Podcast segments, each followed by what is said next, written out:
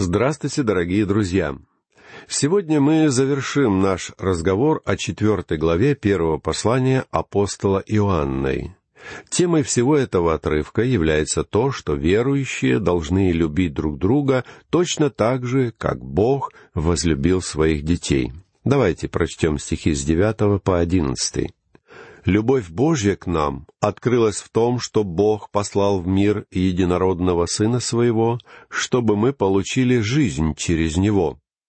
В том любовь, что не мы возлюбили Бога, но Он возлюбил нас и послал Сына Своего в умилостивление за грехи наши.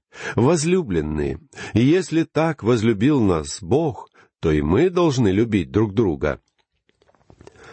Бог уже продемонстрировал свою любовь к нам, поэтому мы с вами должны любить друг друга на том же самом возвышенном уровне. Он возлюбил нас и послал Сына Своего в умилостивление за грехи наши. Он возлюбил нас настолько сильно, что был готов отдать собственного Сына в качестве умилостивления за наши грехи. Если мы любим тех, кто любит нас, или же если в своей любви к ним мы преследуем какие-то эгоистичные мотивы, в этой любви нет никакой ценности. Господь Иисус сказал, как мы читаем в пятой главе Евангелия от Матфея в сорок шестом стихе, «Ибо если вы будете любить любящих вас, какая вам награда? Не то же ли делают и мытари?» Мы с вами должны любить друг друга, говорит апостол.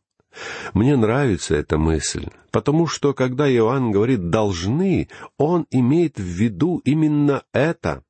Он говорит не о каких-то дешевых сентиментах, которыми тешат себя сегодня многие. Иисус сказал, «Если любите Меня, соблюдите Мои заповеди».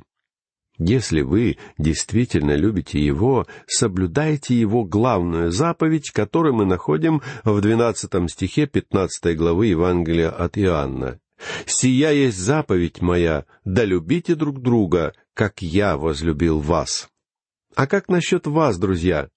Неужели вы полагаете, что вы можете ненавидеть христиан на этой земле и все равно любить Бога? Я хотел бы сказать вам весьма откровенно, что если в своей жизни вы не можете продемонстрировать, что вы имеете любовь к другим верующим, я бы вполне обоснованно поставил под сомнение утверждение о том, что вы являетесь чадом Бога. Испытываете ли вы заботу о других верующих? Чувствуете ли вы на себе ответственность за донесение Божьего Слова до неспасенных? Ощущаете ли вы потребность служить Ему? Даже находясь на своем кресте, Господь Иисус мог сказать, «Отче, прости им, ибо не знают, что делают». В точности те же самые слова произнес перед смертью первый мученик церкви Стефан. А вы, друзья, способны вы прощать подобным образом? Способны ли вы прощать тех, кто нанес вам мучительные раны или сознательно причинил вред, и при этом утверждает, что он Божье дитя? А с другой стороны, если эти люди сами не способны ответить вам любовью, я бы вполне серьезно задался вопросом, действительно ли они являются детьми Бога. Это и является истинной и наивернейшей проверкой хотя и достаточно болезненны, не так ли? Вы не услышите подобного учения на всех этих программах и семинарах, которые учат вас тому, как научиться жить христианской жизнью или уживаться со своими близкими. Иоанн дает нам главное основание для всего этого. Любите ли вы Бога? Любите ли вы других верующих? Прочтем двенадцатый стих. Бога никто никогда не видел. Если мы любим друг друга, то Бог в нас пребывает, и любовь Его совершенно есть в нас. Некоторые люди начнут оспаривать справедливость утверждения, что Бога не видел никто никогда. Они укажут на примеры из Писания, когда люди видели Бога. Конечно же, Адам видел Бога, а Моисей, как мы помним, даже говорил с Богом лицом к лицу. Также и пророк Исаия пишет в начале шестой главы своей книги «В год смерти царя Озии видел я Господа, сидящего на престоле высоком и превознесенном, и края рис его наполняли весь храм». Кроме того, мы знаем, что пророку Иезекиилю было послано видение Бога, а также Господь являлся Даниилу и другим ветхозаветным героям. И тем не менее, Иоанн говорит в своем Евангелии, Бога никто никогда не видел. Однако Иоанн не ограничивает свое утверждение этими словами. В восемнадцатом стихе первой главы своего Евангелия он развивает эту же самую мысль далее, говоря «Бога не видел никто никогда. Единородный Сын, сущий в недре Отчим, Он явил». Когда Бог явился людям в ветхозаветные времена, они не видели Бога, потому что Бог — это Дух, и именно так мы должны поклоняться Ему. Те люди видели то, что сегодня богословы называют термином «теофания», то есть «богоявление». Иными словами, этим людям Бог явил себя в какой-то форме. Однако Он не явил себя во всей своей полноте. Поэтому в своем послании апостол Иоанн пишет «Бога никто никогда не видел». Причем он произносит эти слова уже после того, как Господь Иисус вознесся обратно на небеса. Помните, как Господь Иисус сказал Филиппу, «Видевший меня, видел Отца». Но как именно ученики видели в Иисусе Отца? Его истинная сущность была настолько плотно закрыта его человеческим обликом, что все те люди, которые видели Иисуса, не могли узнать в нем Бога. Господь вырос в Назарете. Однако окружавшие его не знали, что он был самим Богом. Ни один человек никогда не видел Бога во всей его полноте. И это утверждение является справедливым по сей день. Основная мысль, которую пытается донести до нас с вами апостол Иоанн, состоит в том, что никто никогда не видел Бога, однако сегодня Бог может явить себя через верующих, которые любят друг друга. Поскольку большая часть этого мира не видит Иисуса таким, как Он предстает нам на страницах Слова Божьего, единственный путь, как этот мир может познать Божью любовь, это через жизнь верующих, которые представляют Его. Никто из нас не знал о любви Божьей до тех пор, пока Бог не показал ее нам на кресте. И Он делает эту любовь реальной для нас посредством Святого Духа. Любовь Божья излилась сердца наши Духом Святым, данным нам, пишет Павел в пятом стихе пятой главы послания к римлянам. А несколько далее, в восьмом стихе, апостол говорит, «Бог свою любовь к нам доказывает тем, что Христос умер за нас, когда мы были еще грешниками». В наши дни можно по-прежнему справедливо утверждать, что никто не ищет Бога. Именно поэтому Бог сам сошел на эту землю, чтобы найти человека. Он пришел сюда двадцать столетий назад, став человеком Иисусом Христом. И все сведения, которые сегодня доступны нам о Боге, это то, что мы узнаем о личности Христа. Я не способен узнать, как именно Бог смотрит на определенные вещи и какие эмоции вызывают в нем определенные события, но когда я следую за Господом Иисусом и слушаю Его, я начинаю узнавать, что именно думает Бог я могу почувствовать, что происходит в сердце нашего Бога. Я знаю, какие чувства Он испытывает во время чьих-то похорон, потому что Писание сообщает нам, как Иисус скорбел у могилы Лазаря. Я знаю, какие чувства вызывают в Боге маленькие дети, потому что мы читаем, как Иисус разговаривал с детьми и благословлял их. Я знаю все это, потому что Господь Иисус явился и показал нам Бога. Так как же этот нечестивый мир, в котором мы с вами живем, может узнать Бога? К сожалению, слишком много верующих стараются угодить этому миру вместо того, чтобы проповедовать ему. Мы сосредоточены на том, что мир думает о нас. Однако самое важное заключается в том, что эти люди думают об Иисусе, а также, что они думают о нас, как о его представителях. Кто-то заметил, что в двадцать лет мы совершенно не заботимся о том, что мир думает от нас. В тридцать лет, наоборот, нас начинает очень сильно беспокоить вопрос о том, что же думает о нас мир. А в сорок лет мы, наконец, выясняем, что мир вовсе не думает о нас. И это весьма справедливое наблюдение. Сегодня мы должны свидетельствовать этому миру. И метод, с помощью которого мы должны свидетельствовать, это возвещение Божьего Слова. Да, именно это имеет первоочередную важность. Этот мир жаждет любви, но люди не знают, что такое любовь. Их определение любви сводится к физической стороне взаимоотношений противоположных полов. Это любовь, о которой знает наш мир. Однако он ничего не знает о любви Бога. Он не знает, насколько чудесен этот Бог.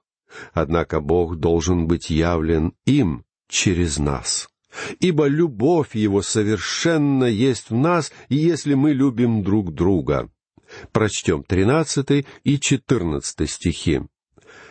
«Что мы пребываем в Нем, и Он в нас, узнаем из того, что Он дал нам от Духа Своего.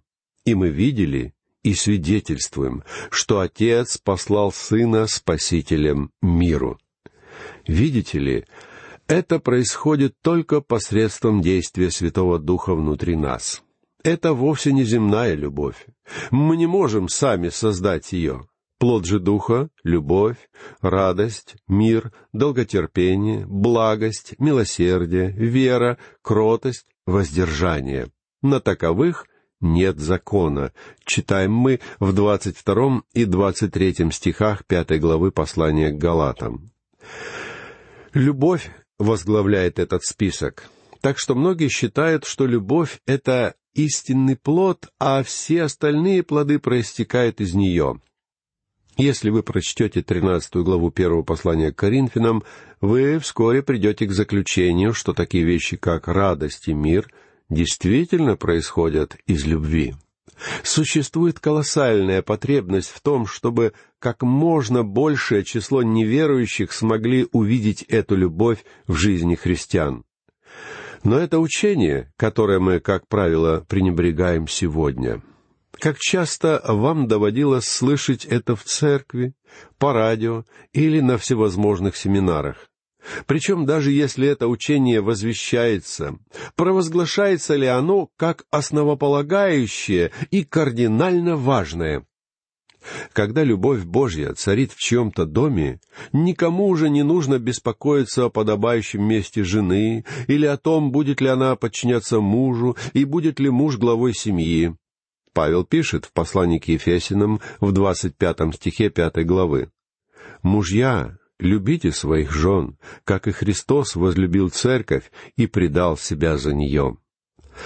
Если муж любит жену таким образом, то есть если она является для него женщиной, за которую он готов сложить свою жизнь, тогда я не думаю, что нам понадобятся все эти многочисленные правила и постановления. То же самое можно сказать и о жене, когда она любит своего мужа всем сердцем и готова сделать для него все. Что мы пребываем в нем, и он в нас, узнаем из того, что он дал нам от Духа Своего.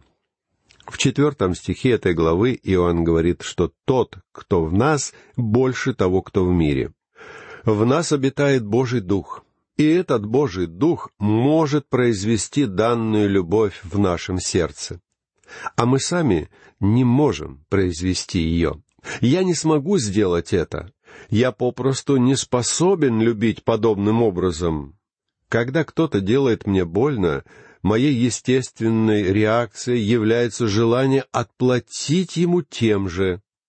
Но если мы наполнены Божьим Духом, который живет в нас, мы будем проявлять подобную любовь перед лицом этого мира. Позвольте мне еще раз повторить. Христианская любовь не является каким-то сентиментальным сюсюканьем. Эта любовь не является чувственной любовью. Эта любовь не ограничивается разговорами о любви.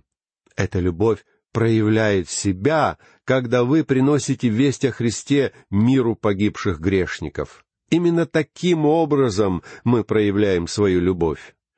Подобную любовь нелегко понять. Я встречался с миссионерами, работающими в самых разных странах. В Израиле, в Африке, в Ливане, в Турции. Я встречал миссионеров во Франции, в Италии, в Мексике, в Венесуэле и на Карибах. И одна вещь, которую я заметил во всех этих служителях, состояла в том, что они любили людей. Причем многих из тех, кого они любили, было не так легко любить. Но эти миссионеры имели любовь к ним. И было просто удивительно наблюдать это. Но что же делают эти миссионеры? Они несут Евангелие погибающим людям. И именно это Бог заповедал им делать. Может быть, когда они впервые попали в эти чужие страны, они не испытывали любви к этим людям. Но после того, как вы послужили кому-то, друзья мои, вы начинаете любить его. В противном случае вы просто не можете быть Божьим чадом. Прочтем пятнадцатый стих. Кто исповедует, что Иисус есть Сын Божий, в том пребывает Бог, и Он в Боге. Вот в чем состоит Евангелие. Христос умер за грехи наши по Писанию, и погребен был, и воскрес в третий день по Писанию, как пишет апостол Павел в начале пятнадцатой главы первого послания к Коринфянам. Друзья мои, если Иисус не был тем, кем Он себя называл, его смерть и воскресение являются абсолютно бессмысленными. Более того, он даже и не воскресал из мертвых, если не был тем, кем он себя называл. Но все свидетельства находятся на стороне того факта, что он все-таки воскрес из мертвых. И доказательством этого является то, что он был рожден от девы. Он был тем, кем себя называл. И это было причиной, по которой Господь Иисус мог сказать, что все, что делает Отец, делает и Он. А также Он произнес о себе эти потрясающие слова. «Истинно, истинно говорю вам, слушающий Слово Мое и верующий в пославшего Меня имеет жизнь вечную, и на суд не приходит, но перешел от смерти в жизнь». Как же это возможно? А все дело в том, что незадолго до того, в девятнадцатом стихе пятой главы этого же Евангелия от Иоанна, мы находим такие слова Христа. «Сын ничего не может творить сам от себя, если не увидит Отца Творящего. Ибо что творит Он, то и Сын творит так же. Он будет воскрешать мертвых, и Он будет судить всех мертвых. По этой причине он может сказать нам с вами сегодня, что благодаря тому, кем он является, вы будете спасены, если услышите его слова и поверите в него. Прочтем шестнадцатый и семнадцатый стихи. «И мы познали любовь, которую имеет к нам Бог, и уверовали в нее. Бог есть любовь. И пребывающий в любви пребывает в Боге, и Бог в нем. Любовь до того совершенства достигает в нас, что мы имеем дерзновение в день суда, потому что поступаем в мире сем, как Он. Эти вещи теснейшим образом переплетены и связаны между собой. Вы просто не можете утверждать, что вы любите Бога и что вы Божье дитя, если вы ненавидите своих братьев здесь, в этом мире. Наша любовь достигает совершенства, что подразумевает, что она достигает полноты, давая нам также особое дерзновение в день суда. Если мы с вами любим Бога, любим Господа Иисуса и любим друг друга, как своих братьев и сестер в вере, тогда это дает нам дерзновение, так что в день суда мы не будем испытывать никакого страха. Более того, Мы будем поступать в этом мире так же, как Он поступал. Иными словами, мы являемся точно такими же, как наш Господь Иисус. Он воскрес из мертвых, как мы читаем здесь, и Он имеет жизнь. Что ж, мы также имеем эту жизнь. И Он пребывает в горнем, одесную Бога ради нас, а мы находимся во Христе и приняты в возлюбленном. Поэтому Иоанн и мог продолжать далее, говоря в восемнадцатом и девятнадцатом стихах. «В любви нет страха, но совершенная любовь изгоняет страх, потому что в страхе есть мучение, боящийся несовершен в любви. Будем любить его, потому что он прежде возлюбил нас». Нет ничего подобного страху в человеческом сердце. Однако Дитя Божье не должно бояться какого-либо грядущего суда. Все это было разрешено, когда Христос умер за нас. Он любил нас тогда, когда мы были недостойны этой любви. Поэтому Он достоин нашей любви. Будучи Божьим агнцем, Он достоин всей нашей любви, всей нашей посвященности и нашего служения. Поэтому боящийся несовершен в любви. А если вы полны страхов, вы не можете радоваться вашему спасению. Радость проистекает из любви. И если вы имеете любовь к Господу Иисусу, к Богу и к вашим братьям, тогда страхи бесследно исчезают и рассеиваются. Далее двадцатый и двадцать первый стихи. Кто говорит «я люблю Бога», а брата своего ненавидит, тот лжец. Ибо не любящий брата своего, которого видит, как может любить Бога, которого не видит? И мы имеем от него такую заповедь, чтобы любящий Бога любил и брата своего. Друзья мои, не я произнес эти слова, их сказал Иоанн. Иоанн пишет, что если вы говорите, что любите Бога и ненавидите своего брата, вы лжец. Сегодня мы видим и слышим много нелепостей и ханжеского лицемерия даже в наших фундаментальных церквях. Но помните, что если вы не любите своих братьев, тогда вы не любите и Бога. Любовь является главной заповедью.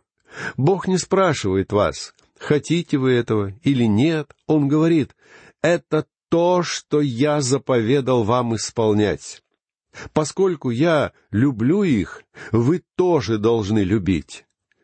Мне надоело слушать разговоры о посвященности и освященности христиан, которые ленятся на своей работе.